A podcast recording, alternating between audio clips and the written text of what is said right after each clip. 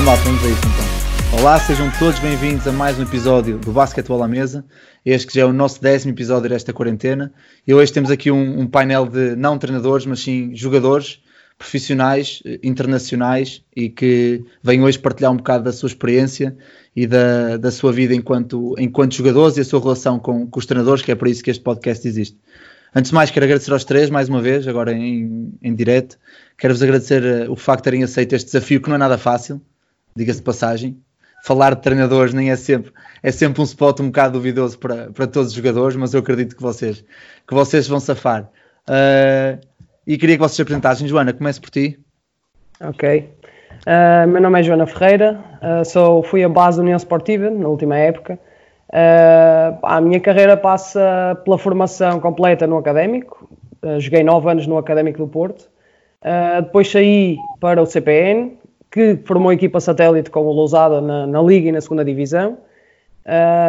e depois disso assinei o meu primeiro contrato como profissional no, no Boa Viagem, há cinco anos atrás, e desde aí começou a minha aventura como profissional. Uh, passei de, de, seguida na Liga 2 Feminina em Tenerife, no, na, no Cidade de Los Adelantados. Uh, depois saí para a Inglaterra, uh, estive lá meio ano nas Nottingham Wildcats e voltei à Liga 2 nas Astúrias, ADBA, Lanzarote na mesma liga, num grupo diferente, uh, Marrectias, em Lanzarote, e depois acabei onde, onde estou agora, na União Esportiva. Muito bem. Laura?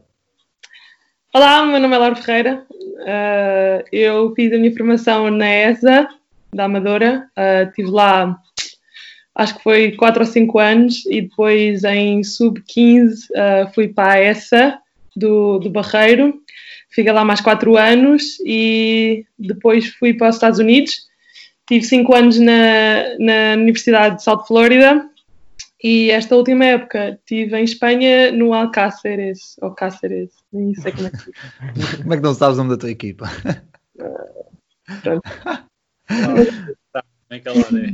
Muito bem. Miguel Toreia, o último, mas não menos importante. É, é isso. Uh, pronto, o meu nome é Miguel Toreia, uh, formação vascaína, uh, joguei no Vasco durante 14 anos. Um, saí dois anos para o Desportivo de Lessa uh, para poder também jogar a um nível de séniores mais, mais à frente, porque na altura o Desportivo de Lessa já tinha uma equipa com ambições de Pro-Ligas e manter-se na Pro-Liga. Uh, no meu segundo ano de Desportivo de Lessa uh, tive a minha primeira proposta profissional barra amadora, não contrato profissional, mas mas para uma equipa que era estritamente profissional, que era a Vitória de Guimarães, em que me permaneci dois anos. Depois desses dois anos no Vitória, que consegui dois campeonatos, uh, dois segundos lugares uh, frente ao Benfica, nos mesmos dois anos, do Campeonato Nacional, volto ao Vasco da Gama para competir três anos, e o ano passado estive no Terceira Basket, uh, em que a nível desportivo foi a minha melhor época como, como profissional. E tive a sorte de agora assinar três anos pelo Imortal e represento o Imortal neste momento e nos próximos dois anos. E é isso. Muito bem. Olha, já agora, uh, olá a todos. Uh, obrigado por aceitarem, Vasco. Obrigado por estar aqui uma vez mais. aproveito e, e, se calhar das perguntas mais difíceis, mas começamos mais assim, mais, é mais fácil logo desde o início. Um, vocês têm a sorte de ser, serem os três profissionais, olhando para a vossa formação, e temos aqui gente que, ou seja, fizeram toda a formação com, em contextos diferentes, o que é que vocês olham e pensam, ok, isto fez-me ou ajudou-me bastante a chegar ao nível onde estou agora? Joana, começo por ti, esta primeira. Bem, eu acho que um bocadinho de tudo eu tive a sorte de passar eh, durante a minha formação, né? a pergunta é direcionada só e apenas a, durante a formação, né? Uh, esses anos essenciais. Pá, eu tive a sorte de passar por muito bons treinadores, como o Eugênio Rodrigues, que, que, que é um dos melhores treinadores portugueses. Uh, uh, Reinaldo Moreira foi o meu primeiro treinador na altura, era considerado um dos melhores da, da Associação do Porto, no feminino. E um, professor Mário Barros, que todos nós conhecemos, portanto, também foi meu treinador, o mítico, exatamente. Já foi... Uh, diz? Já foi quase toda a gente. Exatamente, eu acho que já, passou, já passamos todos um bocadinho, de alguma forma passamos pelas mãos dele. E eu fico aqui um, um beijinho para ele, que é o caso dele ouvir. Uh, opa, e graças a Deus tive essa sorte, mas acho que e é o que eu ainda hoje como profissional tenho e, e conheci muita gente também no Vasco da Gama a treinar eh, no verão e tenho muitas referências ao, à técnica individual, à, ao tempo depositado na técnica individual, que ainda hoje, uh, também como treinador nível 1 que tenho, uh, incido nisso e como jogador é todos os dias, há rotinas, há, portanto incumbiram-me isso desde sempre, desde o dia 1. E eu acho que isso fez toda a diferença, aliás. Uh, acho que um dos meus pontos fortes acaba por passar também por aí, o manejo de bola, o ball handling, essas coisas, e um contra um, e sem dúvida que todos eles uh, focaram muito mais nessa parte técnica individual. E para mim, pessoalmente, foi, fez realmente a diferença. Muito bem, Laura, o que é que nos contas? é, é, um bocado a mesma coisa, tem a ver com o treinador, tem. Uh, eu, falando de mim própria, eu tive na Amadora, é um clube pequenino, com grande história, mas é pequenino. Eu lembro-me, uh, tinha eu 12 anos e ia para o treino às 9 da noite e era só uma pessoa a treinar, ou duas no máximo. E, e isso é um bocadinho triste, porque o basquete precisa de 5, mas uh, ajudou-me a, a, a, treinar mesmo a minha parte individual, a ver quais eram as minhas fraquezas e, e, o que é que eu precisava de melhorar e estava lá um treinador sempre a, a ajudar-nos. Uh, o meu jogo também passa muito por ser versátil e por fazer um bocadinho de tudo. E uh, uma das coisas da formação, o, quando eu já estava nessa, o Manaia, no início dos treinos, ele fazia sempre, independentemente se fosses base ou extremo, nós treinávamos um bocadinho, na segunda era um bocadinho de postes, fazíamos assim trabalho de postes, mesmo para ter um feeling do, da técnica. E acho que isso ajuda muito, especialmente para as jogadoras como eu, que são muito versáteis. E acho que isso ajudou muito. Muito bem. Calha-me a mim, não é? Exatamente. Bem, eh, eu, como disse, comecei bastante cedo e tive a sorte de, de estar num meio ali pequenino, que era o Vasco da Gama, e tive a sorte de, no meu professor de Física ser o Fernando Sá. Apanhei logo o Fernando Sá como treinador na, é na escola. E só por aí já me deu, eu conhecia a história dele, etc. E por aí uh, comecei logo a ganhar aquele gosto que o, que o Fernando Sá transmitia. E, e eu, das melhores coisas que transmitiu foi a raça, que, que, toda a gente sabe que o Fernando Sá tem. E depois tive a sorte do Baixo da Gama ser atrás de minha casa. Portanto, eu uh, cheguei ao Baixo da Gama em que uma das coisas que mais me fez chegar onde estou agora e foi as condições do Vasco da Gama e, e as adversidades que nós tínhamos e toda a gente conhece. Eh, a gente desenrascou-se, no, bom português desenrascou-se e, e, me fez ser o, o raçudo que sou. Uh, o facto de termos que treinar à chuva e a bola escorregar e nós termos que treinar na mesma, não haver. Acho que o que mais me marcou nesta formação toda e acho bastante importante é, é o querer, é o nós querermos a, a chegar a algum lado e, e transmitiram-me isso na formação todos os santos dias, como treinadores como o Rui Yuran, que também toda a gente conhece. Ganda Yuran, pá. pela taça e a maneira de viver o jogo, eu, eu vivo exatamente da mesma maneira, se calhar não me enervo tanto, uh, mas vivo exatamente da mesma maneira que isso me transmitiu o facto, lembro-me de um episódio no Vasco da Gama, que foi na construção de um semi-pavilhão, uh, foi a completarem as paredes e porem um teto, em que nós não tínhamos tabelas durante meio ano não tivemos tabelas. Tínhamos umas linhas que eram quatro cones e eu, todos os santos treinos que nós tínhamos iniciados durante meio ano foi técnica individual, técnica individual. E pronto, é daquelas coisas que me fascina, é técnica individual e, e a raça que, que, que, eu tenho e, e, tento transmitir também como treinador, que também tenho nível 1, aos meus atletas e sempre que os treino, mesmo mini basquete ou um, um simples miúdo que me venha pedir alguma coisa, é isso, é o fundamental que eu, que eu aconselho e, e transmito de minha parte. Deixem-me só perguntar-vos aqui uma coisa aos três, porque falaram de, de, três figuras importantes no nosso basquetebol, o Jânio Rodrigues, o, o Nuno Manaia e o Fernando Sá. Uh, e mesmo sendo treinadores de renome e treinadores que atingiram patamares muito altos no, nosso, no basquetebol português, vocês sentiam que eles eram mais direcionados para o resultado ou mesmo assim, mesmo sendo a, a figura que eram, eram mais direcionados para o processo em si, para vos fazer melhorar enquanto jogadores no seu todo e que perceberam que realmente a, a corrida longa, ou seja, o, o, processo a longo prazo é que, é que realmente tinha mais, mais impacto.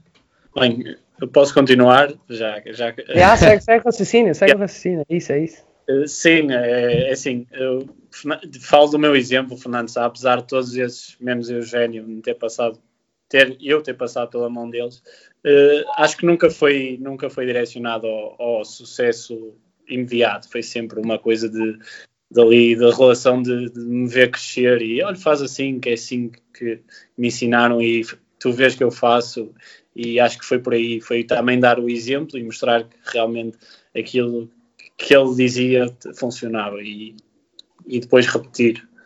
Uh, foi uhum. por aí sempre, não no sucesso imediato, mas sim num processo contínuo. Porque eu falo por mim que eu até sub-14 era um peco, basicamente. Muito peco. eu falo com os meus amigos sobre essa situação e eles dizem: Ah, tu não valias nada, até não é que valas muito agora, mas, mas até sub-14 ninguém sabia quem tu eras. Claro. Pronto. Muito bem, Joana, Laura, isto agora aqui é, sei, Laura, é quem começar a falar. Ou... Isto é quem começar a falar. É? Volta a primeira edição. Vou eu, está bem, está bem. Pá, eu por acaso tenho uma situação. Aliás, eu trabalhei seis anos, uh, falamos do Eugênio, eu trabalhei seis anos com ele, dois deles em que eu ainda era júnior, portanto, formação, e jogava por séniores. Uh, bons anos em que eu joguei contra a Laura, e durante esses dois anos, recordo-me perfeitamente. Já assisti uh, já assisti. Exatamente, exatamente. Era, era, era mítico o derby contra o Gdessa. E, e sim, lembro-me perfeitamente. É, exatamente. Nesses anos, sim. Nem sempre, nem sempre. Eu lembro que ganhei dois ou três. Mas, mas isto tem quatro ou cinco anos, vá. Não, não só nesses dois anos, é que é impossível. Não, mas o Eugênio teve um impacto na, na minha formação, como, não só como atleta sénior, mas também na, na formação, como júnior, porque pá, eu no primeiro ano que joguei com ele era júnior e jogava por sénior, portanto era o base da equipa sénior também, uh, e pá, notava que, ou seja, comecei a perceber com ele que falta, que é um processo, que é um caminho longo, portanto tu chegas a sénior e essa mudança de júnior júnior sénior, sub-19 sénior, agora nestes, nestes dias já não se usa esses velhos termos, um, notas sempre uma diferença muito grande. E, e, a verdade é que me foi incumbida muita responsabilidade, porque é assim, foi assim que, que foi o meu caminho, mas de um ano para o outro, no segundo ano de, de, com ele e último ano de júnior, eu não jogava, portanto eu passei de 40 minutos a, a jogar de 40 minutos no banco, uh, porque sim, haviam duas jogadoras melhores à minha frente no momento. E a verdade é que eu agora, na altura no momento, que eu só tenho 18 anos, eu, pá, este gajo não põe a jogar, fiquei-lhe com rancor, Uh, no ano a seguir tinha de ficar outra vez com ele e era, foi tudo um processo, foi um processo. Eu acho que a nível mental, agora que olho para trás, acho que foi um dos anos mais importantes uh, que tive como atleta, porque percebi que se calhar às vezes sentados no banco e, e aprendemos mais do que, do que se jogássemos dois ou três minutos, ou 10 ou 20, uh, ah, perante as situações e sem dúvida que, que isso me incumbiu o pensamento, o mindset de que confia no processo, que tudo leva o seu tempo, uh, tudo chega e, e, trabalho, trabalho e trabalho. Isso sem dúvida, não só o Eugênio, mas todos eles, graças a Deus, me incumbiram isso e muito tempo passado também no Vasta Gama, e o Miguel sabe, muito, os meus verões ainda hoje são com ele, a maior parte de, de, das horas de treino, e muito lá também aprendi a ver treinos e a ver os miúdos a treinar, e, e essa é a mentalidade.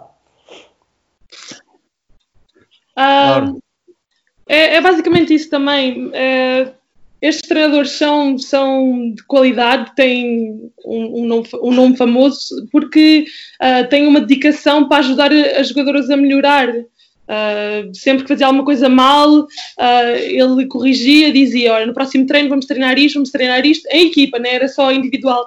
Vamos treinar isto porque precisamos de melhorar, não era. ele não queria só ganhar os jogos, era um processo, era constante o trabalho, a exigência era muito boa. Pronto, é isso. Muito Já bem. ficas, ficas para o fim sempre para depois dizer que é mais ou menos o mesmo, o mesmo que os outros, não é? É. Cortar. Ganda truque, ganda truque. Ela é inteligente, ela é inteligente. Já, já agora, já que passaram por, por tantos contextos e tantas equipas diferentes, hum, há alguma dinâmica de equipa perfeita? Há coisas eh, positivas em cada dinâmica de equipa? Como é que vocês, eh, e agora falo de, de companheiros vossos, ou seja, jogadores ou até mesmo treinadores, situações em que vocês tenham gostado mais ou menos e, e porquê? Calma, eu não percebi. Peraí. sobre, sobre a, a relação que tens com, com a tua equipa, porque já estiveste em, em contextos de equipas diferentes, certo? Uh, o que é que gostas, o que é que tiras daí de, de positivo e como é que, se fosses tu, ou seja, ponto agora um ponto de vista treinador, o que é que funcionou uh, dependendo da, da dinâmica de cada grupo? Ok. Começa por ti, Começas tu. agora não tens começas tu. Começa eu posso- eu? Sim? Não! Ahm, já esqueci da pergunta. Não, estou brincando. Ahm, a dinâmica é, é- é sempre importante. Ahm, eu tenho um exemplo de este ano em Espanha.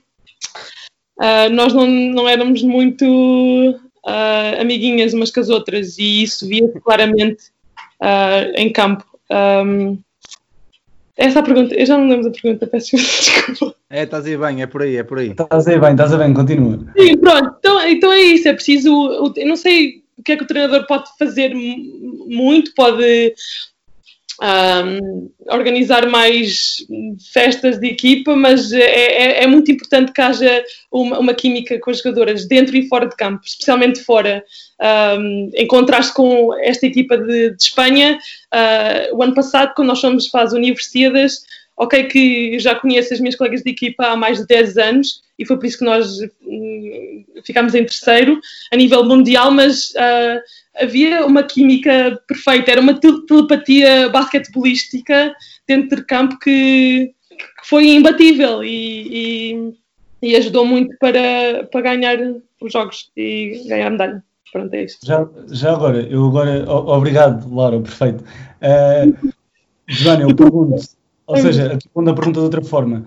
Um, as equipas onde tudo corre bem, uh, é- ou seja, é suficiente, é, é essa a dinâmica que se quer, ou às vezes, quando, quando melhor se dão em campo, também há discussões fora de campo, nos treinos, etc. Como, não sei se tens Não, experiências. olha, dessas. eu tenho, tenho, claro que sim. Tenho, de, tenho extremistas, tenho onde já correu tudo muito bem, às mil maravilhas cá fora, como a Laura estava a dizer, em que toda a gente encaixa, toda a gente se dá bem em termos de mentalidade e personalidades. Uh, como profissional, ma- maioritariamente, acho que é um bocadinho mais esse- dentro de- desse âmbito que te posso dar esta resposta. Foi onde encontrei dois extremos, digamos assim. Uh, mas a verdade é que tu tinhas dito logo no início da pergunta, antes da Laura não perceber a pergunta, portanto, a primeira coisa que eu fiquei, que eu guardei na, na- da pergunta foi: existem dinâmicas perfeitas? Não, nada. Hoje em dia, eh, todos ambicionamos a perfeição de certeza, mas, mas eu continuo a, a defender que existe para cada um a sua perfeição, mas eh, quase inatingível, não é? digamos assim, entre aspas. Uh, mas é, é, é uma questão, é curioso, para mim isso é uma das coisas que me fascina mais como, como atleta, uh, porque eu dou muita importância à parte pessoal, uh, portanto eu conheço centenas de atletas com quem já joguei, eu partilhei o campo e hoje, graças a Deus, as mantenho até como amigas e conhecidas, e a verdade é que por muito que não funcione cá fora, se tu, uh, a nível sénior, digamos assim, ok? Porque a nível da formação tens sempre outros fatores, né? estamos a falar de crianças, adolescentes e há outros fatores, mas a nível profissional, uh, tu tens de ter em conta, tens de saber uh, qual é o objetivo, porque é que estás ali.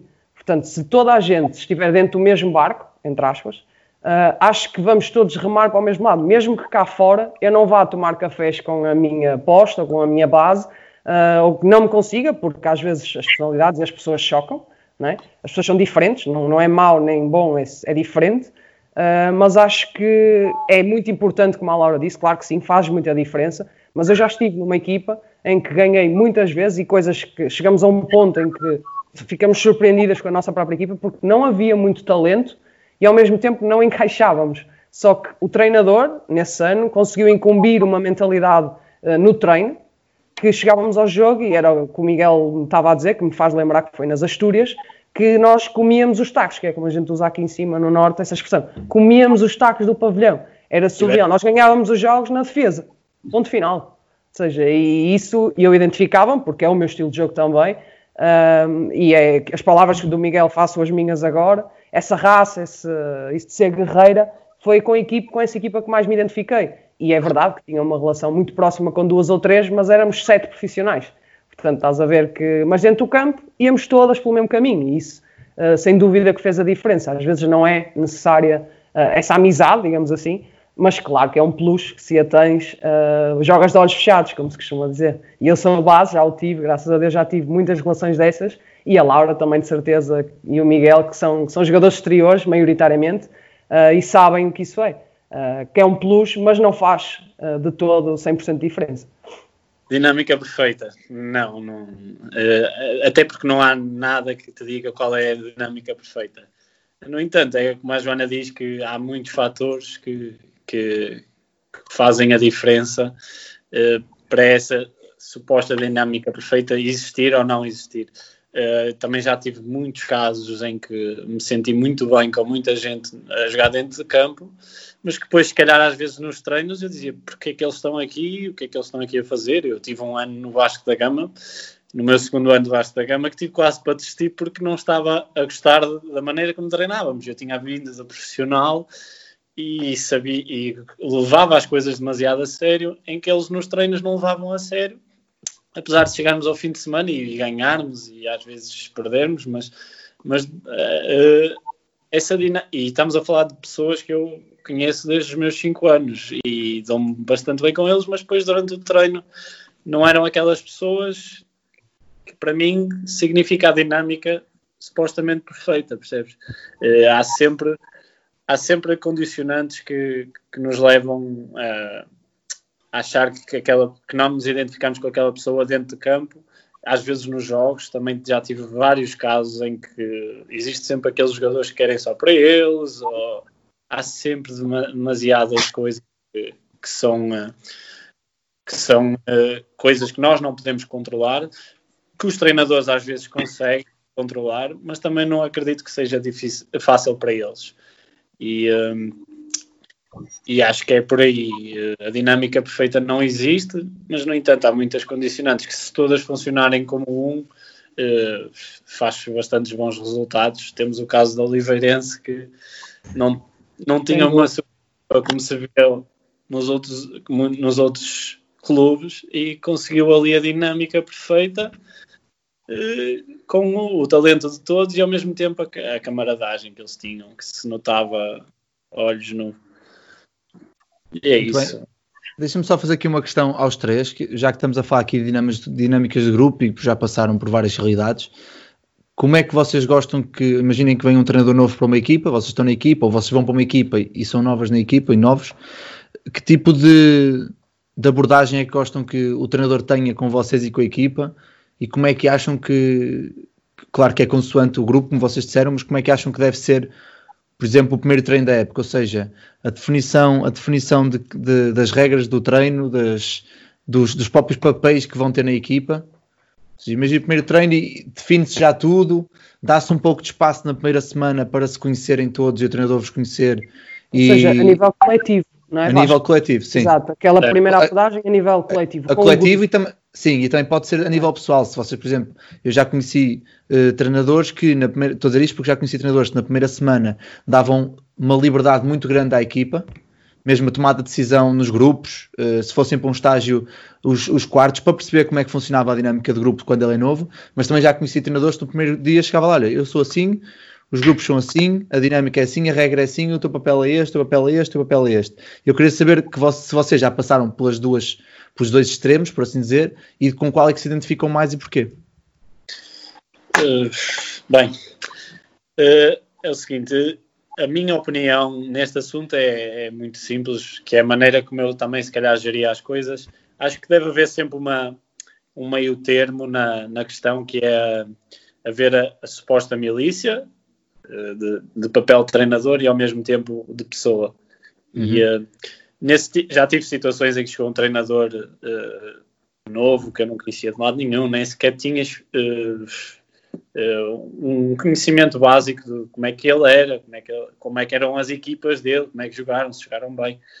E já tive esse caso de chegar ali esse próprio treinador e ser só a milícia. E acho que isso é, é um bocado entrar a, pré, a pé juntos com os jogadores, porque há jogadores que nem todos pensam da mesma maneira.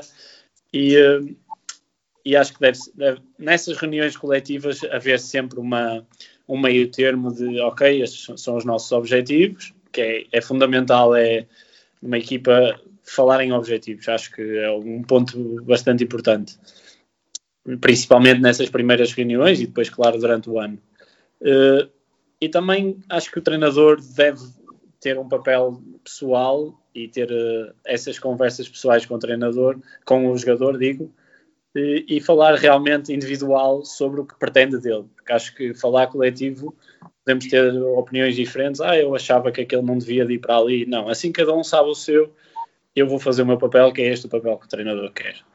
E deve haver sempre esse meio termo de, da milícia eh, a pessoa e ao mesmo tempo haver a conversa pessoal que já é como pessoa e, e, e mostra algum respeito. Portanto, treinador e jogador. Ok, obrigado. Laura, agora para não ser sempre a última.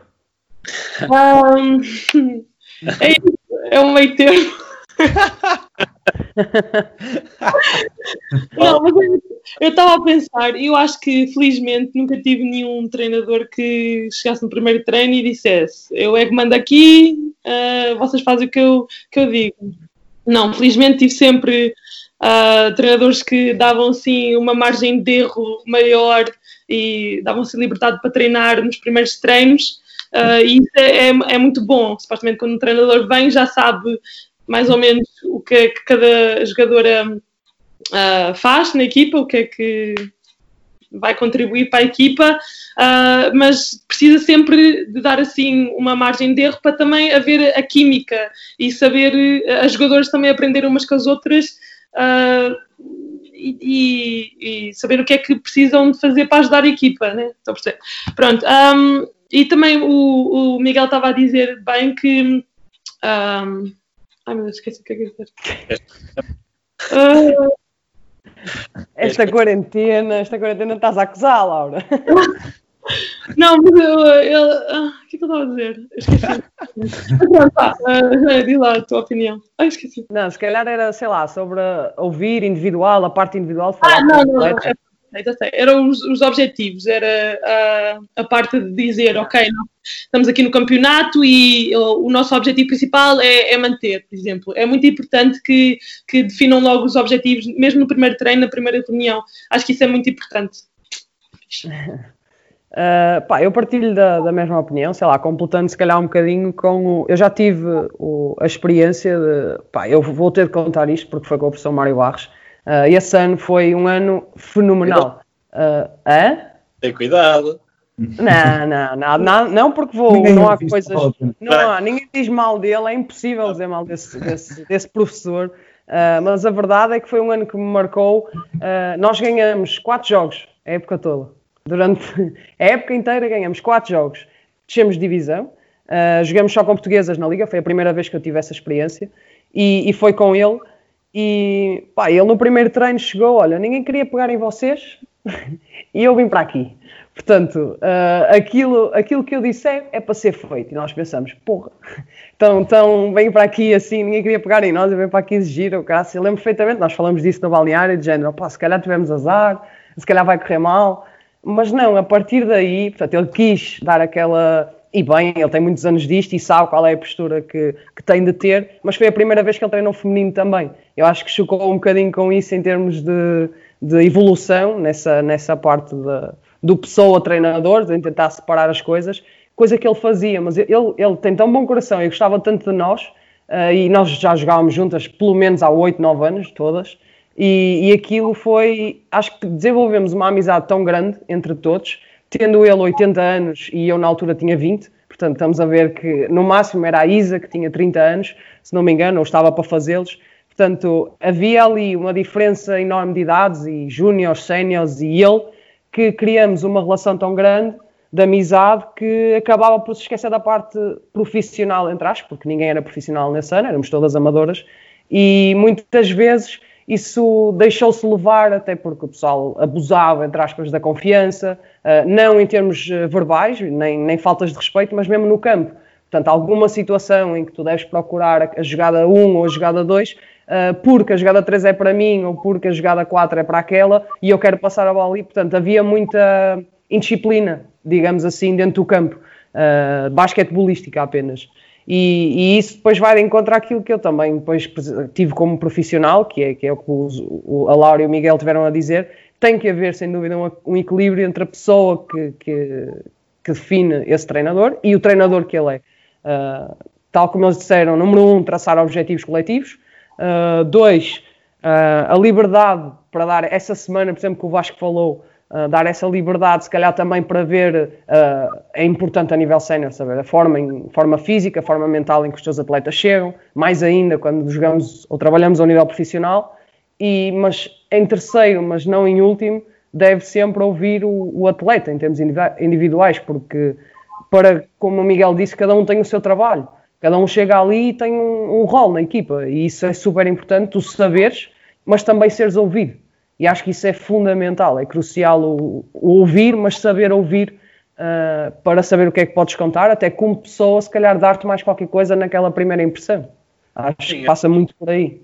Até porque nós, eu falo de experiência própria, dou cada vez mais importância a essa, a essa parte pessoal, uh, porque transmite confiança entre treinador e jogador. Claro, e, claro. Fundamental. Acaba, ou seja, acabam por, numa situação em que, em que são profissionais e vivem do basquete e muitas vezes têm dois treinos por dia ou muito do vosso tempo é passado no pavilhão com os treinadores, Oi. essa parte pessoal também tem que ter um, a meu ver, um peso muito grande. Eu este ano tive a sorte de, de estar do vosso lado também, de ser profissional. E a verdade é que se não passo 24 sobre 7 com, com os meus atletas, muito perto disso passo, tirando as horas, obviamente, em que está cada um no seu quarto a dormir. E há muitos conflitos que se vão, que se vão, que vão acontecer naturalmente entre mim e eles, ou porque se sentem injustiçados, ou porque eu disse isto e não devia ter dito, que há sempre alguma coisa, ou mesmo entre eles, porque temos, estamos a falar de miúdos de 15, entre 15 e 18 anos que vivem juntos. Já claro, e não só, até porque a, par, o, o, o, a performance e o que tu podes esperar de um atleta vai depender do estado pessoal anímico, que, ele, claro. que ele vive, o estado anímico, não é? esta parte emocional. E acho que por isso, uh, essa parte do 624 sobre 7, e é mesmo isso, é, é quem trabalha nisto, vamos depois, entre aspas, uh, porque é o que é, mas quem trabalha nisto sabe que tudo depende da, da nossa, do nosso bem-estar anímico. E, e, no treino ou no jogo vais, vai, vai ser aquilo que vais ver ou que vais receber da parte do atleta e vice-versa, e do treinador claro. também. O treinador claro. também tem os seus momentos e há momentos em que não vai estar ou que vai estar, pode coincidir até com momentos importantes, momentos do dia do jogo, por exemplo, e, e tu sabes que, no meu caso, eu já fui capitã e, e base da equipa, que tinha esse, esse papel de liderança na, na, em ambas as partes, e houve dias em que o meu treinador não estava e eu cheguei, pá, calma, tranquilo, estamos os dois juntos e tentamos resolver. Uh, e, e tem de estar sempre mais um bocadinho o atleta. Uhum. É? Acho que eles os dois já passaram por isso, de certeza. Alguma situação, ouviram algum colega de equipa passar, de certeza absoluta. Portanto, faz parte de um lado e de outro. Acho que sim.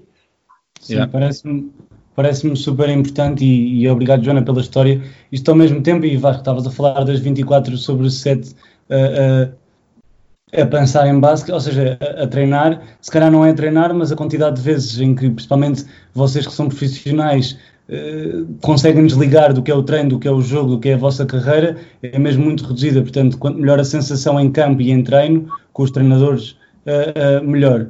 Já agora, para mudar aqui um bocadinho o tema e, e aprofundarmos um bocadinho mais, quando é que vocês começaram a ter acesso a algum tipo de scouting?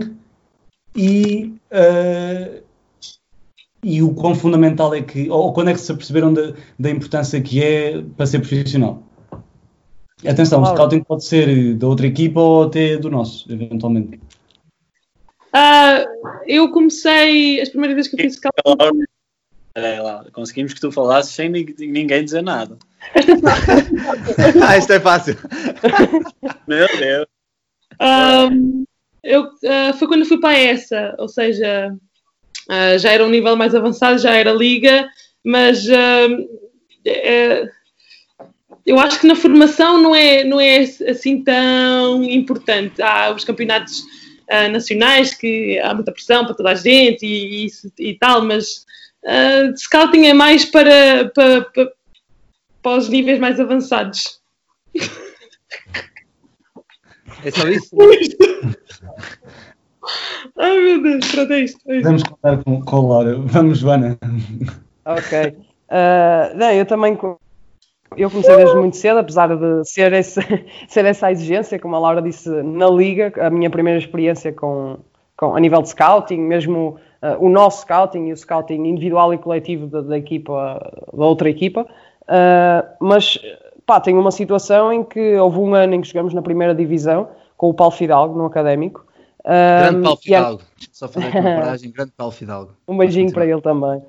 Um, e com ele, aliás, o scouting era indispensável, portanto, era uma pessoa que trabalhava muito para nós, portanto, não era profissional, não trabalhava a tempo inteiro, uh, tinha essa possibilidade de ter algumas horas livres no seu dia e, e trabalhava pff, 300% connosco a parte, a parte no, no campo, a parte individual e técnica e tática individual e o scouting, portanto, foi aí, acho que foi uh, com o Eugénio já tinha estado antes na Liga, Uh, com, não se calhar com tanta responsabilidade e, comecei a sentir mais responsabilidade com o Paulo Fidalgo a fazer esse tipo de scouting e agora, hoje em dia, eu dou muita importância ao scouting. Eu, eu hoje faço scouting sozinha, portanto, eu não espero que o scouting chegue. Eu, imaginemos, joguei no domingo uh, contra o Gdessa, vamos supor. Uh, acabou o jogo, pá, desconexão, é um, é um hábito que eu tenho. até, imagina que eu jogo ao domingo, até, ao dia, até ao final do dia eu não me tiro a cabeça do jogo, ganhando ou perdendo, eu eu vivo muito isto e gosto muito disto e, e, e respiro isto, portanto é muito difícil para mim uh, abstrair-me do, do basquete no dia do jogo. Uh, mas segunda-feira, diz? É quem eu dizes. Não é? Uh, mas segunda-feira foi uma coisa que eu fui criando com o tempo também, crescendo e, e como pessoa, tento sempre, normalmente se jogas ao domingo, vamos supor, a segunda-feira é um dia de descanso, ou mais tranquilo, ou de recuperação, e é uma coisa que eu tentei, uh, tentei e consigo fazer nos dias de hoje, que é uh, day off mesmo, a nível mental. Mesmo que tenha de ir ao treino, o jogo já passou, acabou. E terça-feira a primeira coisa que faço é ver o meu jogo, fazer o meu scouting, fazer o scouting coletivo e começar terça ou quarta-feira a, ver jogos, de, de, os últimos dois, três jogos sempre da, da, equipa com quem vou jogar no próximo fim de semana ou em 15 dias, do próximo jogo, digamos assim, e criei isso com as experiências, com os hábitos que já tive scoutings com muito vídeo, scoutings com muito texto, mais direcionado ao individual, porque a equipa depende muito de uma ou outra jogadora. Já tive, na altura eram pens, em que entregam uma pen, olha, tu vais defender esta jogadora, aqui tens. Vai vendo durante a semana e depois no... E os últimos dois, dois treinos, treino e meio, em que fazes o scouting com a equipa, no campo.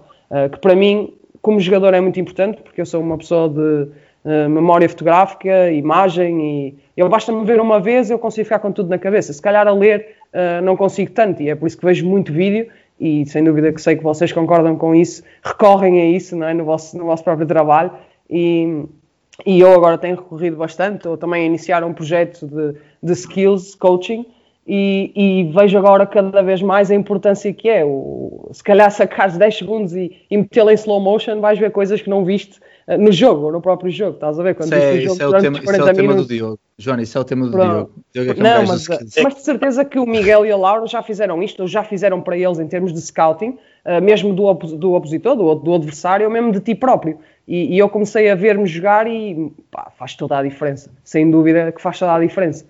Claro. Laura, tu querias dizer alguma coisa? Estavas com o dedo no ar, não sei se querias dizer alguma coisa.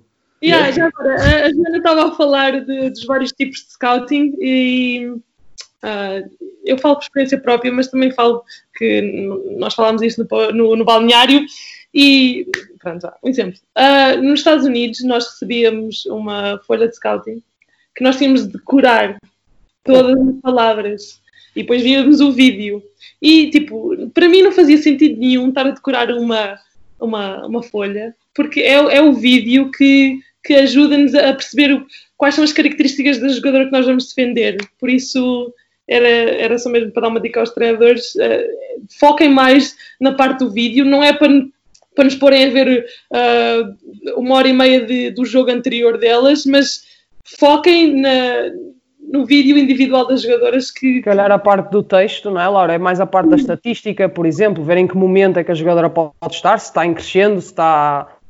Se, está, se tem estado lesionado ou assim, e isso é importante que seja escrito, ou ver números, uh, é importante, já fez a diferença comigo, claro que sim, uh, mas ao mesmo eu concordo com, com o que ela acabou de dizer, era um bocadinho por aí que eu estava, que eu seguia o meu raciocínio, que ao veres, tu sabes, mesmo que conheças a jogadora, quantas vezes é que eu fiz scouting da Laura, por exemplo? Quantas, quantas vezes? E ela meu e da minha equipa e etc.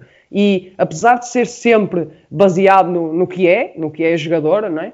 Uh, havia sempre diferenças. Portanto, no vídeo tu vias, opá, a Laura dos últimos três jogos tem metido 3 ou 4 triplos por jogo. Portanto, ok, se calhar vou, não vou dar tanto. Não é? Isso pode mudar semanalmente. A este nível, a nível sénior, realmente uh, o atleta muda uh, consoante o momento da, da, época em que está. Portanto, sem dúvida que o vídeo, como a Laura disse, se sobreponha ao texto, sem dúvida. Turei, antes, antes de falar, deixa-me só por aqui um, um à parte, para ver se eu percebi bem.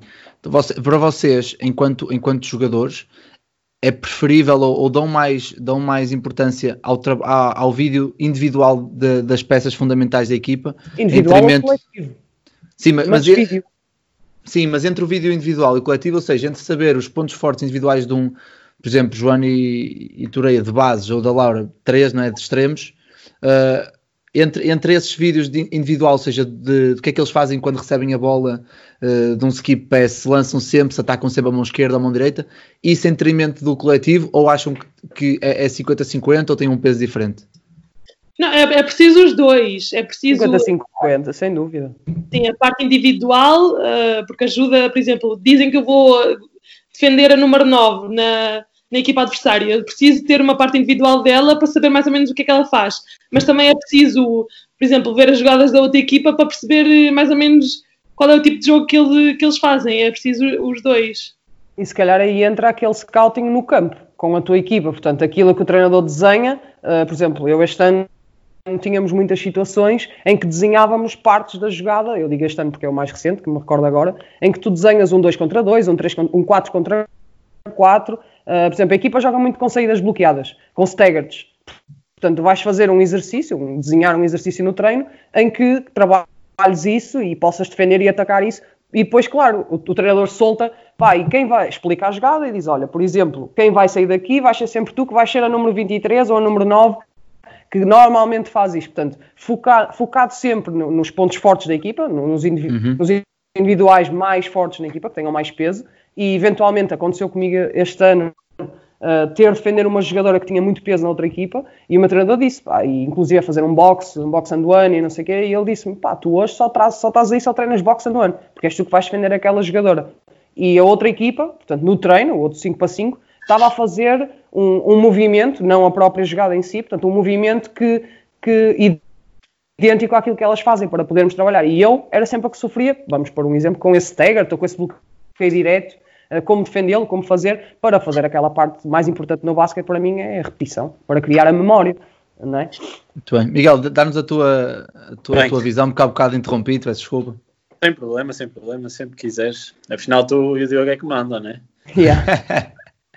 Bem, uh, scouting para mim, uh, deixo aqui uh, assim, é a coisa mais importante no, no pré-game para mim. Uh, num pré-game, visto que o pré-game é uma semana inteira. Eu comecei o, o scouting, jogo eu, e se não estou em erro, no Desportivo de Lessa, no ano em que subimos à Pro Liga. Eu tinha o treinador César e ele apresentou-nos o scouting. Para mim era o início, tinha, era um tinha 17 anos, se não me engano, e uh, achei, achei brutal. Para mim aquilo é tudo, era tudo uma novidade. E depois cheguei ao Vitória de Guimarães e vi que realmente é uma diferença total e faz uma diferença descomunal no dia de jogo. Uh, nós no Vitória de Guimarães tínhamos uma sessão à quarta-feira em que víamos o vídeo, uma coisa simples, 7 minutos, em que quinta, sexta-feira passávamos pelos movimentos uh, em que quinta passávamos os movimentos deles no, no, chamado walking through, mas em situação de jogo, em que fazíamos as jogadas deles, porque eu acho que ao mesmo tempo nós fazemos as jogadas deles, uh, vamos decorar mais fácil do que só saber que eles fazem uh, aquela saída, etc. E depois realmente na sexta fazíamos essa parte de os nossos movimentos, mas que se pudéssemos mudar situações que eles também faziam, uh, fazíamos as mesmas. E tínhamos aquilo que a Laura diz indispensável, que era o papel, uh, mas eu achava Quem bastante... nunca? Eu sou, eu sou, eu sou O daqueles papel casos- às vezes é o livro, não é? Às vezes tínhamos um livro. Sim, Não sei se vocês já tiveram algum livro. Eu cheguei a ter assim, um- no É. final da época, que eu guardava-os todos, era surreal. Eu não tive nenhum livro, mas tinha aquela, aquela rasteira que era o nome em cada um, que se alguém Ah, perdesse. para não perder. Olha, já sou de uma Yeah. história. Eu, Ou eu então aquele da segunda volta, de quem não guarda não recebe na segunda volta, porque os treinadores querem ver quem é que o, quem é que o guardou, quem é que o tem. Eu sou de uma história de um, de um treinador que punha, eh, imagina, na- no cabeçalho do, do scouting, na última página, no símbolo, havia um buraco no símbolo e ele punha um X muito pequenino lá no meio. E depois, depois quem, não pedi, quem pedisse, o que é acontecia? Ele da- mandava, em, mandava em, em PDF e mandava e dava em papel. Para ver quem é que se esquecia deles. Porque depois muita gente deixava no balneário. Então quem já não tivesse o X, era cascado. Ou seja, já chega. Eu acho que as estratégias para apanhar os jogadores já chegam. Também já soube treinadores que, dão, que mandam links de tipo e-transfer com nada ou com vídeos Yeah, de animais yeah. sem nada. Eu já tive um treinador que. Scouting. Ah, sim, chegava- a estava decidido. Sim, sim, sim. claro. Eu tive um treinador que chegava ao balneário. Quem é, que, quem é que lê o scouting? E o pessoal, nenhuma nem duas. Mas depois começava: olha, o que é que faz a número, sei lá, número 10? E o pessoal ali, "Ah, pode ser tu, Joana. Então, pá, se tu não soubesse o que estava ali escrito, não era de cor, como aconteceu com a Laura, mas tinhas de dar aquelas, os fundamentos, o que estava lá, tipo as cenas básicas. Se não me dissesses, cascava-nos de cima para baixo, mas acabava por te dizer, portanto, acabas por fazer ali o scouting outra vez. Mas é para pôr ali em sentido, é para pôr em sentido. Eu já Exato, exato. Eu já fui apanhada várias vezes sem o papel e tive sempre em burpees.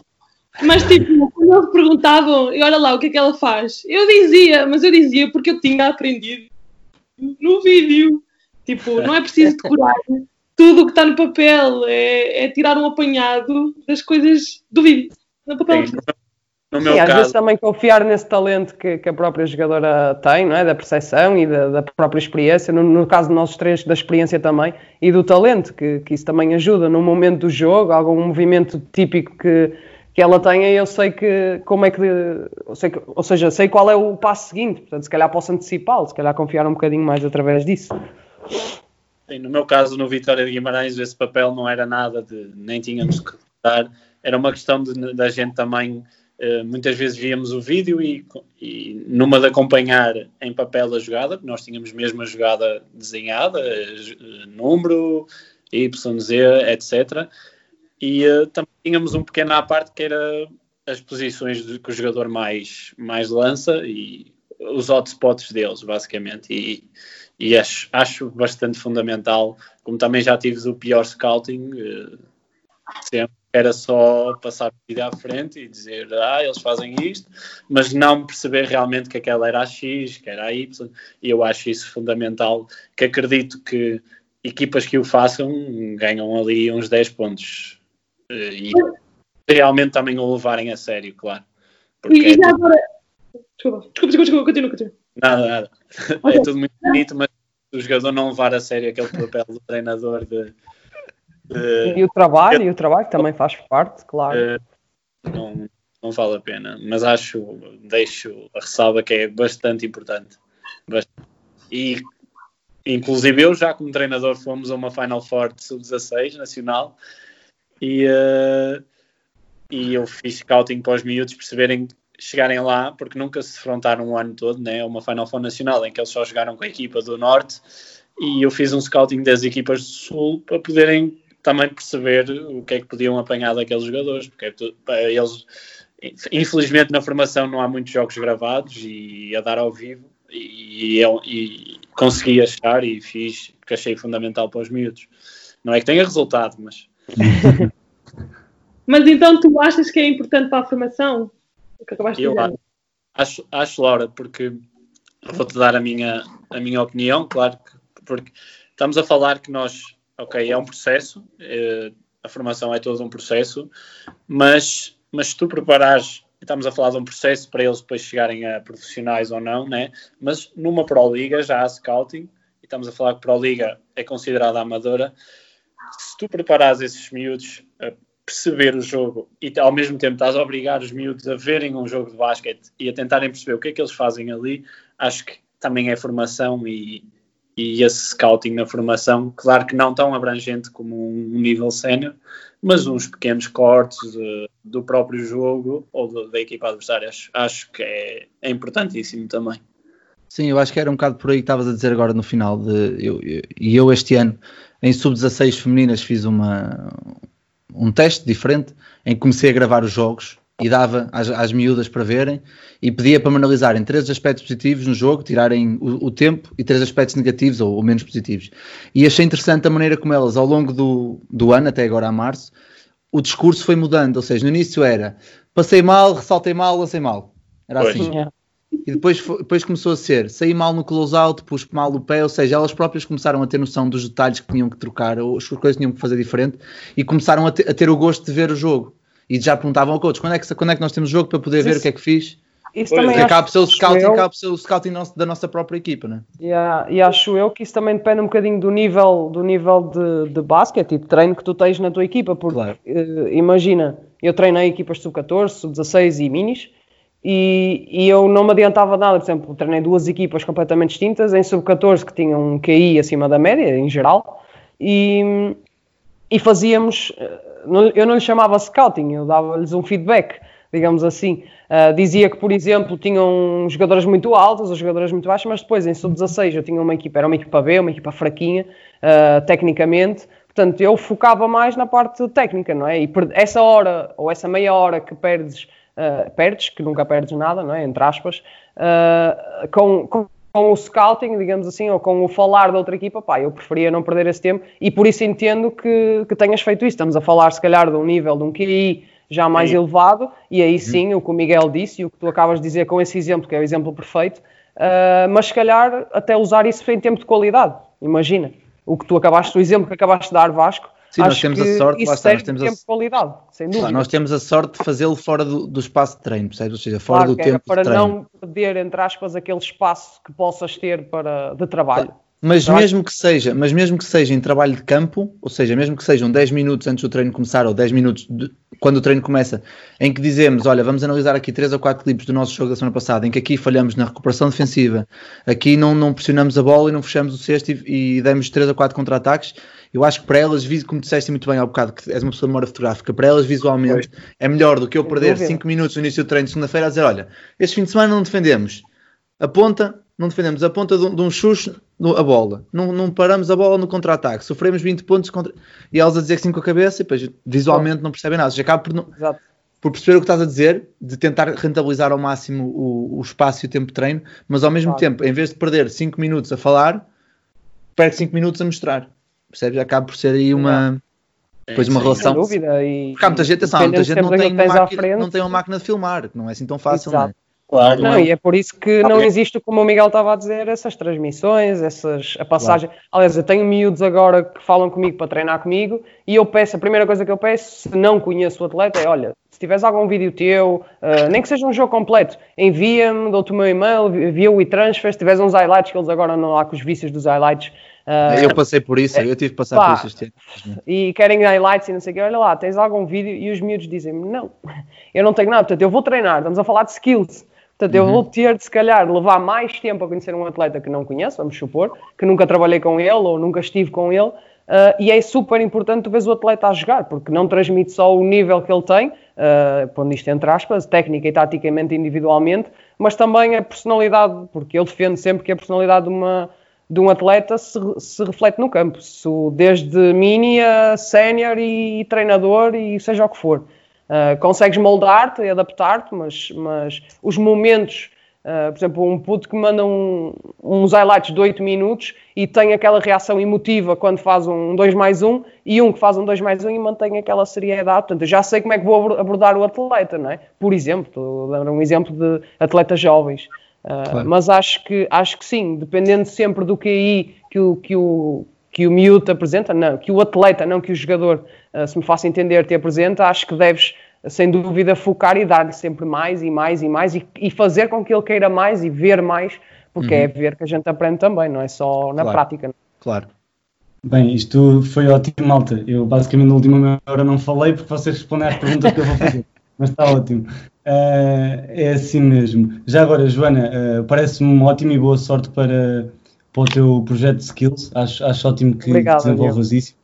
Espero que corra bem. Eu ia, eu ia mesmo rever aí, o Vasco disse e comentou, e, e é verdade que eu adoro, e tenho, por exemplo, agora que, que posso, que, pronto, que infelizmente temos mais tempo, o facto de ver jogos e pôr esses 10 segundos em câmera lenta, tentar perceber o movimento, acho, acho que é super importante. E pergunto-vos, se calhar, que vocês começaram a fazer scouting uh, um bocadinho tarde, digamos assim, se se calhar com, em sub-16, se o tivessem feito como jogadores, não só vocês tinham melhorado como, como jogadores, de, de, de, se calhar perceber o que é que eu tenho de melhorar, mas também de aprender a ver o jogo mais rápido. Não sei o que é que se concordam, sei que já falámos um bocadinho disto, mas assim muito rapidamente. Miguel. Laura, Laura, deixa eu começar a Laura. Ela está calada há Eu já comecei outra vez. É assim, eh, é como eu disse, acho fundamental e acho, acho fundamental também penso numa perspectiva agora, na altura eu não conhecia o scouting, né, nessa idade. Eh, eu comecei a jogar nacionais eh, com 14 anos, 13, 14 anos. A partir daí só não fiz um ano nacional até sub-20 e, e, senti falta disso agora que vejo, senti falta disso, porque, porque acho que taticamente toda a gente fica a crescer, porque estamos a ver, apesar de não ser, pode até não ser um basquete muito bom, que a gente acha que agora se identifique, mas ao mesmo tempo estamos a ver o que os outros fazem e que na altura, se calhar, eu via os jogos, via muitos jogos, uh, cheguei a ver o Vasco da Gama Sénior, épocas glórias de Pro Liga, em que a equipa era toda profissional, eu ia na carrinha atrás a segurar um bidão grande de, de Gatorade e, e um, via, mas se calhar não entendia o jogo dessa maneira e acho que se houvesse esse processo de, de um scouting, de, de, olha, eles fazem isto, aquilo, aquele jogador isto, apesar de nós conhecermos os jogadores todos que jogamos, há sempre pormenores que a gente não está atento. E às vezes até temos inveja daquilo que ele faz. E se realmente a gente tivesse esse, essa, essa vantagem, uh, acho que seria muito mais culto neste momento uh, de, a nível basquetebolístico, sem dúvida, acho. E defendo a minha posição de que é fundamental começar cedo.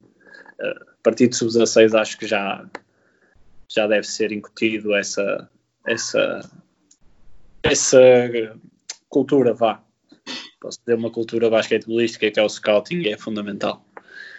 Muito bem, Laura, é a tua vez. Um, eu acho que é importante o, o da equipa, uh, depois dos jogos, de mostrar, porque assim também reforça o que tu tens de melhorar no treino a seguir.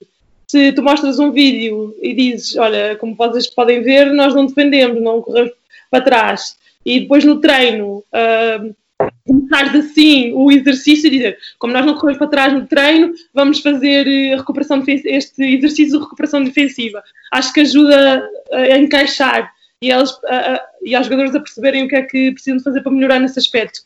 Mas, uh, sinceramente, acho que não é preciso nas camadas mais uh, jovens, um, porque não, não sei, eu não sei se elas ficam dependentes de, de ter o scouting. Eu lembro perfeitamente na, nas, nos meus tempos de, de amadora, nós, nós, íamos para o jogo, eu nem sabia com quem é que eu ia jogar, para ser sincera, mas chegava ao pavilhão e, e o treinador, no máximo dos máximos, dizia: Olha, Laura, vais defender uma que dribla com a direita. Eu, fiz, ok, boa.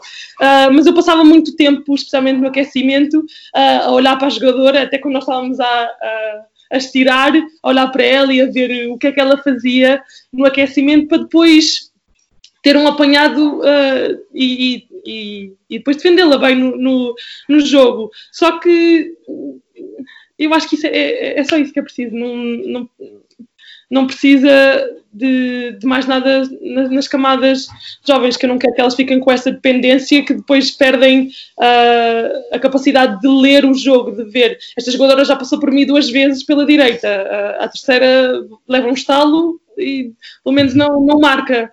E assim, Hoje já não, já não há disso agora, já não há, hoje em dia já não há disso. Agora é muito soft lá. Hoje em dia passam 3, passam 4, passam 5 ainda pedem desculpa. Se passarem a 6, pá, chocolate era passar tantas vezes. E final abraço. Yeah.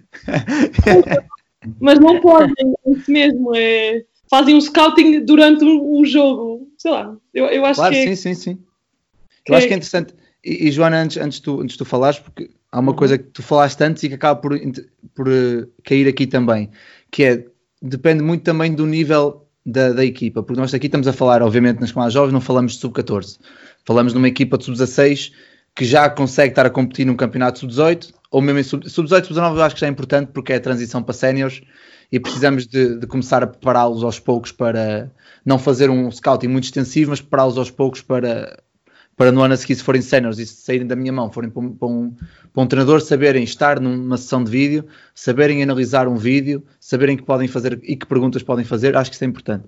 Agora, se falarmos de uma equipa, e o, o Toreia falou bem que no Campeonato Sub-16 nacional, se tiver que fazer um pequeno scouting em que tira o extrato de uma transição ou um, um, um pormenor técnico de um ou outro jogador, ou fazer um, um scouting geral de olha, ok, eles jogam muito para dentro.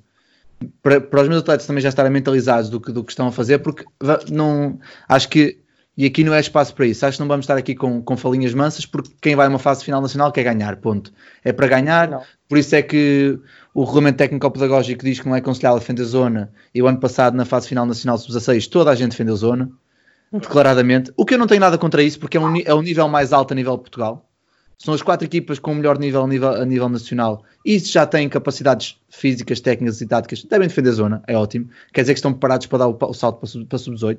Agora é um bocado como a Laura, se, se eles não tiverem essa, capaci- essa capacidade ainda, tanto técnica e tática, então sim, o próprio scouting in-game, como se costuma chamar, o ver o que é que está a passar e conseguir adaptar-me quanto, a isso, também acho que é muito importante depois, e vocês se calhar sabem isso melhor que nós, mas depois para quando chegamos ah, a escalões mais velhos e a séniores e a campeonatos mais, mais, mais agressivos, mais profissionais, conseguir durante um jogo saber que tenho que adaptar-me ao que o jogador está a fazer, porque hoje, em vez de estar a marcar 3 pontos, está-me está está a comer com, com, com floaters ou com passadas a um tempo. E eu tenho que saber adaptar para não ser um causal tão agressivo como tinha dito o Scouting. Acho que é um bocado por aí também esse, esse mix. o momento, não é? Se calhar também da. Pá, eu, eu, eu para responder a isto, acho que vou, vou voltar um bocadinho atrás, quando nós falamos daquilo de, que era muito importante ouvir o atleta. Ah, E eu falo, vou-me pôr agora a pergunta do Diogo era: ah, acham que você- para vocês poderia ter feito a diferença? No meu caso em específico, eu acho que sim. Porquê? Ah, e porquê isto ouvir o atleta? Pegando em tudo o que vocês disseram, eu acho que sub-16 para cima, sem dúvida, porque sub-14 o- é uma criança, ainda não sabe bem aquilo que quer, ou em termos de desporto, em termos do basquete, eh, se calhar também entrou agora no basquete, é recente e tal, está a começar a conhecer a competição. Mas em sub-16 já, já podemos dizer que é um nível competitivo, é um nível de competição, e, e começando por aí, eh, e olhando para mim, para trás, usando-me a mim como exemplo, eu estava numa equipa, portanto, e sempre estive durante os, os- os anos seguintes, até ser sénior, em que havia mentalidades muito diferentes. E, e, pá, há duas semanas atrás tive um- uma, uma reunião, digamos assim, um chat via Zoom com uma equipa de sub-16 feminina de Viseu, eh, em que o nível em termos de QI não era muito elevado, eles, os treinadores apresentaram-me isso, mas queriam que eu me apresentasse como atleta e não sei o quê. E a verdade é que eu acabei o, o chat com esta pergunta. Perguntei, pá, vocês, qual, qual de vocês é que quer ser profissional? Todas elas, ninguém me disse que não, mas quem me responde é, ah, pá, eu quero, eu, eu se calhar, se calhar pondero, se calhar penso nisso, mas ainda é muito cedo. Estamos a falar de atletas que quando são sub-19, ok? Algum, a maior parte delas eu acho que eram sub-19, quase. Ah, depois, tinhas uma atleta que dizia, "Pff, eu adorava, mas se calhar tenho a escola e não sei o quê. Portanto, Ter que treinar tu- muito, já não dá muito jeito. Exatamente, exatamente. Agora, mas agora vamos voltar atrás. Se tu ouviste o atleta no dia 1 ou na primeira semana dizer-te que quer mais do basquete, o que aconteceu comigo, eu, todos os meus treinadores dizia que pá, eu quero mais, eu quero mais, eu quero mais, eu quero treinar, eu quero treinar. Ah, atenção, não sempre, porque eu, eu era aquela. Eu confesso que nunca fui sempre trabalhadora, agora é o meu lema, mas nunca fui sempre isso. Tive de aprender muito e, e, e sofrer muito para chegar, para chegar a, a esse nível de mindset de trabalho. Uh, mas a verdade é que eu queria, queria, queria e, e transmitia isso aos meus treinadores. Mas eu acho que não fui ouvida, digamos assim, em certos momentos, não sempre, né? Uh, porque senti que, que isso não foi sempre uh, o caminho para eu lá chegar. Ok? Não sei se me faço entender que, sim, sim. que tenho, sem dúvida que esse ouvir o atleta parte desse princípio. Portanto, se tu tens numa equipa 10 atletas que te dizem ou que te transmitem na, naqueles primeiros uh, passos como, como grupo e te diz, pá, eu quero mais, eu quero ganhar, eu gosto muito de basquete e é muito focado, não te falta treinos porque tens de estudar, vamos, vamos pôr as coisas assim. Uh, foi sair à noite e tu sentes no dia, no dia a seguir, no sábado de manhã, treinar ao sábado ou jogar ao sábado, sentes que foi sair à noite etc. Não é? Que hoje em dia já sai muito cedo e que não era assim comigo, mas eu tenho a certeza que comigo isso tinha feito a diferença, mas se calhar num nível mais individual, uh, focar nesse, nesse atleta que, que, sabes que vai atingir esse, esse, esse KI, esse, essa percepção das coisas. E, mas como a Laura disse, pá, eu acho que não é tão necessário, porque o atleta não vai estar preocupado com isso. Se tu pensares, o que é que o atleta vai estar preocupado? Ok, é um atleta que fisicamente está disponível, vai estar concentrado em defender. Uh, isso para ti é uma mais-valia, tens um atleta em uma equipa de 16 que te defenda mais que os outros. É, é, é, o, é o atleta que todos os treinadores querem, não é? Mas o que é que os outros pensam? Pá, em meter pontos, em passar assim, passar de costas, passar, não é? E acho que isso é mais o foco do, do adolescente, da criança barra adolescente. Uh, por isso focar mais o scouting específico a nível sénior, uh, mas sim, se o atleta te demonstra ou te mostra que quer, uh, que quer mais, sim, entrar, como o Miguel disse, a pé juntos com esse scouting, porque tens de lhe dar mais jogo, mais percepção do jogo, aprender a ver e a ler o jogo, porque é isso que eu nos últimos anos tenho feito e que se calhar já devia ter feito uh, ou começado com 17, 18 anos, como a Laura começou no college e, e, e, essas coisas, que eu não tive, não digo college, mas esse nível de scouting, nunca o tive, uh, mas não por falta de possibilidades, mas se calhar por falta de crença no atleta que tens em mãos. E acho que isso é muito importante, saber distinguir quem deve e quem pode ouvir e perceber uh, do que quem não. E tens muita, muito confronto de mentalidades num grupo de 15 adolescentes, digamos assim. Muito bem, malta, aqui, entrada aqui num, num último tema, que é um tema que, que eu falo muito com, com vários treinadores que já jogaram e que agora estão deste lado e que, e que percebem isso de uma melhor maneira que, do que, por exemplo, eu ou o Diogo, que deixamos de jogar aos 16, 17 anos, porque realmente não íamos a lado nenhum. Mas mas último minuto de jogo, os últimos dois minutos de jogo, quem é que decide? Treinador, jogador? Porque há aqui duas vertentes. Há quem diga o jogador, porque é o jogador que sente, é o jogador que está, que está lá dentro e que sabe o que é que está a funcionar, o que é que não está e que percebe já numa idade mais, mais, mais avançada o que, é que, o que é que pode ou não correr bem. Há quem diga Essa que é o treinador. Tem rapoeira, não, não tem, não tem, não tem, é direto. Se eu disser que sou eu, olha, nunca mais me dá uma bola para as mãos. uh, Não, atenção, não, quando, digo, quando, digo, quando digo que é o jogador a decidir, e vocês são base, é decidir, claro, ok, claro, vamos jogar, claro, vamos jogar cornos de lado porque a minha jogadora, a minha, minha extrema está farta de meter duas balas do lado esquerdo, mas para aquele lado. Percebes? É. Ou então, há, há, quem diga que é o treinador porque é a figura que a nível emocional tem que ter mais, mais controle e que sabe, que consegue ver de uma forma mais, mais geral o que é que pode ou não resultar no, no, no jogo e queria ouvir várias experiências, porque, por exemplo, Joana, já passaste em Espanha e em Inglaterra e cá, o Toreia já passou por várias realidades cá no país e a Laura já passou nos Estados Unidos, em que, em que as culturas são, são um bocado mais, mais fechadas, mais dentro do. Da, aliás, que eles mesmo a cultura do, do, da equipa e do, do programa e tudo mais. Gostava também de saber um bocado a vossa, a vossa opinião e a vossa experiência sobre isso. Laura, é que és internacional, bora. Olha aí.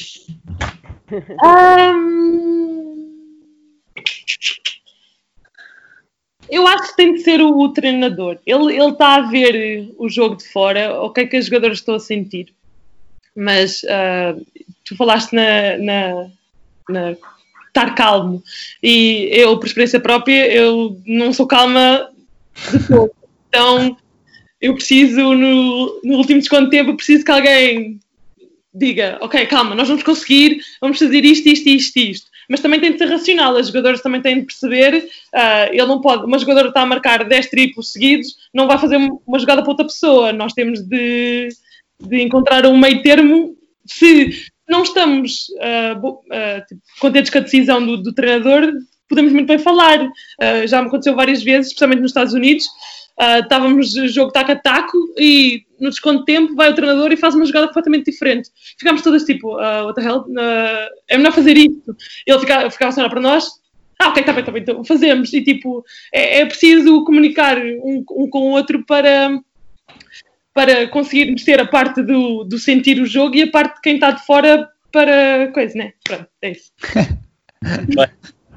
Eu pegar bocadinho o que a Laura disse de, de das, das, atletas uh, também perceberem que, que se calhar aquilo não é o melhor, acho, que, acho isso também fundamental os jogadores perceberem mesmo calmos ou não, que eu também sou daqueles que está sempre a ferver, uh, acho que o treinador tem que ter essa tranquilidade e, e conseguir uh, ver que, que, aquela jogada poderá ser a melhor e dar a bola para as mãos do, do, do que está quente, supostamente. Mas acho que também é aquele meio termo em que ah, eu já tive, dou, dou, a minha experiência, porque eu já tive situações em que eu falo agora uh, Pro Ligas, em que eu pronto, já, já tive algum, algum protagonismo. Uh, mesmo ano passado no terceira, houve jogos que eu tive bastante bem e uh, tivemos sempre ali, nunca foi um jogo que nós ganhamos por 20, a não ser que tivesse mesmo um dia de chuva. Uh, e então acho que já tive a situação em que o treinador realmente estava a fazer jogada para mim, uh, mas optei por dizer que se calhar era melhor para o outro, porque, porque não estava a sentir. Acho que tem que haver também esse papel do atleta de, de perceber se realmente está, está predisposto a, a, a, fazer a última jogada e se não será melhor realmente o colega do lado, ou mesmo que tenha a bola, seja a bola para ele, tentar transmitir aos colegas que não é só para ele que, que está desenhada para mim, mas que eles também têm que estar prontos para, para, para que possa ser o último tiro deles. Eu acho que perdemos o Vasco. Sim, deixa estar, Joana. Sério, isto também. Vocês sabem que o Vasco não faz aqui falta, sigam. Eu tomo conta disto. Uh, yeah. Uh, não, pegando no que eles disseram e se calhar mais um bocadinho nisso que cada, todos os jogadores têm que estar preparados. Eu, eu utilizo, e tenho a certeza que se ainda não viram, uh, convém ver, os Bulls. Pá, eu acho que o jogo estava, eu estava a perder por um, eu não me lembro do resultado. Sei que o, o sexto era decisivo, portanto dá a vitória do Tony Kukoc, e, e, e, ou seja, e o, e o Piquan pensava que a jogada ia para ele, pá, o gajo, se, se viram com atenção, ele estava a fazer aqueles jogos que ele subia de nível, mas que não era muito de números, era fazer a equipa jogar, que tinha esse papel e era muito importante e tinha a sua presença ofensiva de outra, acima da média, não é? Acima do normal dele. E nesse dia ele tinha isso e ainda estava a, a faturar. Portanto, o que, é que, que, é que tu pensas? Ok, a, a, bola vem para mim, sou eu que vou fazer isto, já, já estou mentalizado. Sentas-te e ouves o teu treinador, que claro, estamos a falar de um treinador de, de topo, não é? se calhar dos melhores de sempre e melhor do mundo. Uh, uh, mas que te diz assim: opá, vamos fazer esta jogada porque já funcionou uma, duas, três, quatro vezes e sempre com o mesmo. Temos o homem aqui, portanto, é uma coisa que trabalhas durante o ano todo para, para esse tipo de situações. Uh, e não só esse tipo de situações de acabar o tempo, ou, uh, mas agora, se calhar, trazendo um bocadinho para a nossa realidade, pá, daí esse exemplo porque vi ontem o, o episódio e, e foi esta realmente a, a situação, uh, tal e qual. Mas Opa, uh, temos a falar de diferentes níveis. A este nível, vamos trazer um bocadinho, por exemplo, para, para as nossas ligas. Uh, um treinador que, que, por exemplo, na Liga Feminina, que é onde eu, onde eu estou, que, que tem duas atletas eh, norte-americanas contratadas, duas, não, tem três, normalmente agora são três, duas ou três, uh, para decidir, não é? Normalmente nesses, nesses momentos uh, são as jogadoras com mais peso e com mais números, digamos assim, que vão decidir. Mas imaginemos que essa jogadora, hoje não está assertiva. Uh, pá, tu tens de ter sempre o teu plano B, backup plan, não é? Como se costuma dizer. Uh, sei lá, mas hoje o, o, Miguel Toreia já está a meter 20 pontos e nem é típico dele. Imagina, é um gajo que não mete pontos, mas hoje está, está com mão quente. Pá, yeah, adapta, não é? Portanto, é por isso. não, eu sei que ele pode, eu sei que ele pode e sei que ele faz, que já vi muitas vezes. Mas a verdade é que, opá, se este gajo hoje não está, o atleta, a nível sénior, o atleta tem de perceber e tem de ter essa capacidade uh, de, de, entender que se eu não, não posso decidir, digamos assim, uh, alguém vai ter de decidir. Porquê? Porque voltamos àquela história de se estamos todos no mesmo barco, não vamos ficar chateados com nada, vamos ganhar o jogo, ponto final.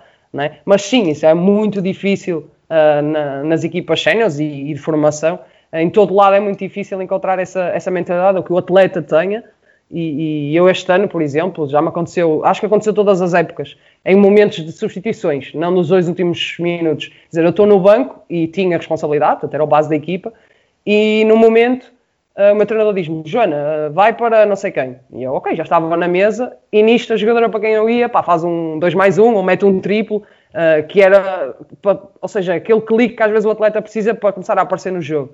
E eu voltei para trás e disse, olha, não achas melhor ele? Ah, senta-te. Percebes? E acabei por perder mais dois ou três minutos de jogo, mas se calhar passamos à frente no marcador e pá, não, não faz mal. Eu fiz o meu trabalho de outra forma. E não é esse o meu trabalho. O meu trabalho, se calhar, seria estar em campo e contribuir com as minhas, com as minhas uh, armas, não é? Neste, com os meus pontos fortes. Mas tens de perceber quando não fazes nada sozinho e, e se tens alguém acima da média ou no momento uh, está a ter um bom momento, pá, deixar fluir. E é isso que também a este nível nos é incumbido, saber quem, quem, quem está bem e quem não está. Pá, se hoje este joga 40 e não está cá hoje, entre aspas, uh, há de estar outro. É para isso que temos uma equipa e não, não jogamos desporto individual, porque acho que deves-te basear sempre nos 12 e no jogo e nunca uh, naquele jogador que te possa decidir ou não. Pá, é consoante aquilo que trabalhas o ano inteiro, não nesses 40 ou 38 minutos, digamos assim. Muito bem, malta. Quer desculpa, desculpa, desculpa, Troia, diz. É salvar que eu acho perfeitamente que é o treinador que tem que decidir eh, para quem Tomar é. a decisão, exatamente, exatamente. É o treinador que tem que decidir e depois haver o consenso de, do jogador poder dar opinião. Que aí já... Como a Laura disse, a comunicação é muito importante nesse momento e, e, saber, como, como eles os dois disseram, e eu nem falei disso, mas é super importante, a tranquilidade nesses momentos. Portanto, o facto de ser uma pessoa muito emocional e não explodir nesse momento é muito importante. Ou vice-versa, de ser uma pessoa muito calma e não, não saber ser ouvido, digamos assim, às vezes não conseguir me impor, e nesse momento eu tenho que ter. Às vezes não é preciso gritar, é preciso dizer as palavras certas. Acho que é isso, acho que é um claro. bocadinho isso. Não, eu acho que a, a, grande mensagem que vocês passaram aqui agora no fim e que, e que é ótimo é que realmente os treinadores têm que dar espaço aos atletas, que era aqui que eu queria chegar verdadeiramente com aquela pergunta. Não tinha ratoeira nem, nem rasteira, mas era aqui que eu queria chegar. que era que os treinadores realmente têm que dar liberdade, liberdade e dar abertura aos jogadores para, para dizer, ok, olha, tu escolheste isto, mas nós achamos enquanto equipa, ou eu acho enquanto, enquanto jogador que estou a levar ou que estou a receber a bola interior, que aqui não, não estou a tirar proveito e ali se calhar teremos mais proveito. E ele diz, olha, ok, tens razão. Porque dar essa, eu acho que dar essa, dar essa credibilidade a um jogador também deixa logo uma confiança extra. Diz, ok, ele está-me claro. a ouvir e ele sabe, ele sabe que, eu, que eu, afinal ele, ele acredita no que eu digo. Eu acho que por mim, se eu fosse jogador e um treinador me dissesse, olha, escreve aqui agora uma jogada, assim como o ano passado aconteceu comigo enquanto adjunto, que me disseram, olha, faltavam, sei lá, 5 minutos para começar o jogo, chegam ao meu e dizem, olha, quero uh, uma jogada para, para, jogar com o 3, para, para, jogar com o 3 dentro, és tu que dás a primeira jogada do jogo. E darem-me essa responsabilidade, primeiro deixa-me, deixou-me com, a suar todos os pós, não é? Como é normal. mas, mas depois, numa reflexão pós-jogo, eu disse, olha, é, deu-me deu-me primeiro deu-me uma responsabilidade um muito grande, é que é a primeira bola do jogo. Sim, e depois deu-me confiança para dizer, ok, então eu agora já sei que ele acredita no trabalho que eu estou a fazer e agora a partir daqui já posso, já posso trabalhar com outro tipo de, de motivação. E acho que isso é interessante também, esse vosso lado de, de jogador, de, de, darem esse feedback aos, treinadores. Sim, Por e também isso... depois a nível de formação, esse espaço de liberdade também ser um espaço para errar, porque claro. também faz parte, porque é com o erro maioritariamente que o atleta vai aprender, por isso se calhar para os atletas jovens, que eu sei que te ouvem muitos, uh, se calhar também ouvir isso é importante, que não faz mal se, se hoje não estás em dia, se isso não acontece, a parte da comunicação, e não estás em dia, em dia sim, mas o teu treinador deposita confiança, pá, aceita isso, mesmo que erres, aceita isso como um voto de confiança e não como um, aquele que eles dizem, né, pronto, está-me a queimar. Não, não tem nada a ver com isso, tem a ver com a confiança que o, que o treinador deposita em ti e, e fará to, faz toda a diferença de minis a séniores. Claro. Bem, malta, antes de fechar, gostava, não sei se querem ou não, mas, mas se quiserem dizer alguma coisa antes de, antes de fecharmos, para depois, para depois fechar aqui a grande emissão, a especial, especialíssima número 10. ah, eu quero dizer. Um, que... Aproveita agora. Os treinadores, um, os treinadores e os jogadores estão todas no mesmo barco, está bem? Há uma das coisas que irrita-me muito uh, por parte dos treinadores e era mais na, na, parte da formação, que agora os profissionais já, já percebem mais ou menos, é que quando nós erramos, nós não fazemos de propósito. Uh, e o, a crítica tem que ser construtiva. Eu não fiz um turnover porque apeteceu-me, está bem? Yeah, porque quero queimar o treinador, porque não gosto Yeah. dele. Yeah, yeah, E muitas vezes hum, eles, eu acho que não, não percebem. Não sei se também é, é o stress do, do, do jogo, que estamos a perder e ele não está, o treinador não está a conseguir controlar a equipa, mas tipo, tem de ser na mesma construtivo, tem de dizer: Olha, Laura, para de driblar, estás a fazer muitos turnovers, está bem? Agora lanças, né, vais marcar umas trecas. Tipo, tem de ser eh, a, a apoiar, não pode só apontar o dedo e, e depois o, E esperar que dês a volta sozinho, não é? Claro. Sim, o jogador fica assim à nora. de- O Yeah. que é que eu faço então? Tipo, damn if you do, damn if you don't. Tipo, precisamos de, de um apoio. E era só isso. Bom. Muito bem. Bem, eu eh, primeiro de tudo quero agradecer e, e a esta, esta experiência. Sabes bem, Vasco e Diogo, que eu, que eu ouço o, o vosso podcast já há algum tempo, já comi os episódios todos. É Eh, bom sinal, é bom sinal. Sim, sim. É, Pá, tem sido incrível. Tenho conhecido, é como, como eu já escrevi lá no Twitter, tenho conhecido pessoas através do ouvido, né? E, realmente tem-me fascinado muitas pessoas que eu não conhecia, a não ser jogar contra elas, e se calhar não gostava delas como jogadores ou treinadores, e agora tenho um, carinho especial nessa parte, porque acho, acho fundamental. Pronto, e quero salvar esta, esta, esta frase que é eh, do, do tema em si, que é temos que estar todos no mesmo barco, como a Joana disse, e, e acho que o nível pessoal e, e de, e de treinador tem que estar sempre presente. Às vezes, e eu estou a falar porque eu já tive mais treinador milícia do que pessoal, tenho mais pessoal agora nesta fase de sénior do que, do que na formação, Eh, mas acho, acho isso fundamental e agradecer-te mais uma vez aos dois e, e às, às duas meninas eh, pela oportunidade e, e vamos nos vendo por aí e que isto passe, que podermos mandar uma, umas trecas, né Laura? E, e pronto, ficamos felizes totalmente, porque eu já, já estou, não, já não gosto de treinar sozinho, é uma realidade. Preciso de alguém para me mandar as bolas e fazer um contra um. Preciso mesmo do basquete. Pá, Joana, eu- para fechar em grande, para fechar em mais grande do agora. mesmo, mais do mesmo. Pá, primeiro agradecer-vos, agradecer-vos que isto ah, não é só passar conhecimento, também são oportunidades para, para, para todo o tema geral desta conversa que é para ser ouvidos. E acho que é super importante os jogadores serem ouvidos, não só os treinadores, ah, e vice-versa, porque há situações em que é ao contrário também.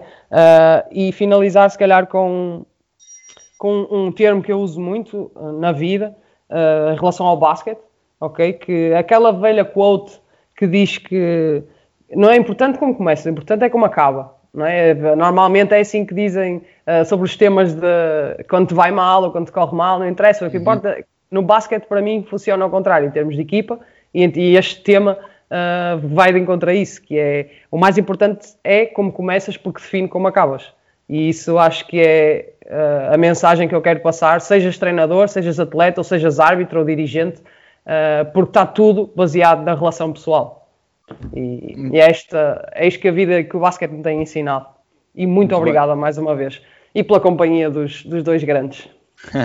Muito obrigado aos três pel- pelas três mensagens poderosas que deram agora no fim, porque acho que são mensagens que devem ser ouvidas, porque nós treinadores sabemos isso, mas acho que quando temos o choque de ter um, um jogador, e, neste caso vocês, que são jogadores que estão no, no, no topo do, do basquetebol, ou cá, ou em Espanha, acho que tem outro impacto para nós treinadores e começamos a, a a pôr as coisas em perspectiva de outra forma.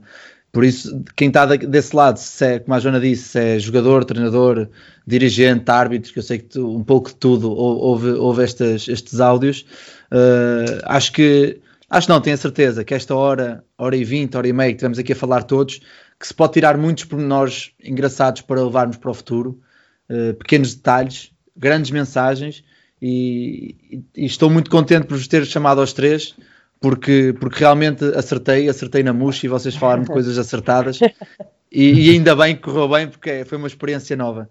Por isso a todos que nos ouvem, muito obrigado por terem, terem acompanhado esta, esta emissão e os nossos projetos todos e até para a semana.